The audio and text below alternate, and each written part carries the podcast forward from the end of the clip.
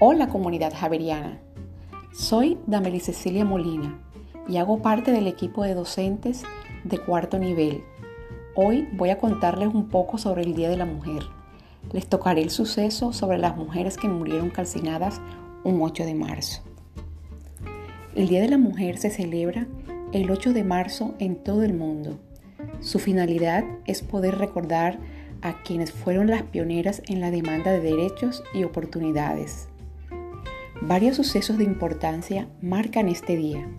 Una conferencia internacional en Dinamarca, un levantamiento de mujeres rusas, una protesta de mujeres en Manhattan y una ocupación de mujeres neoyorquinas.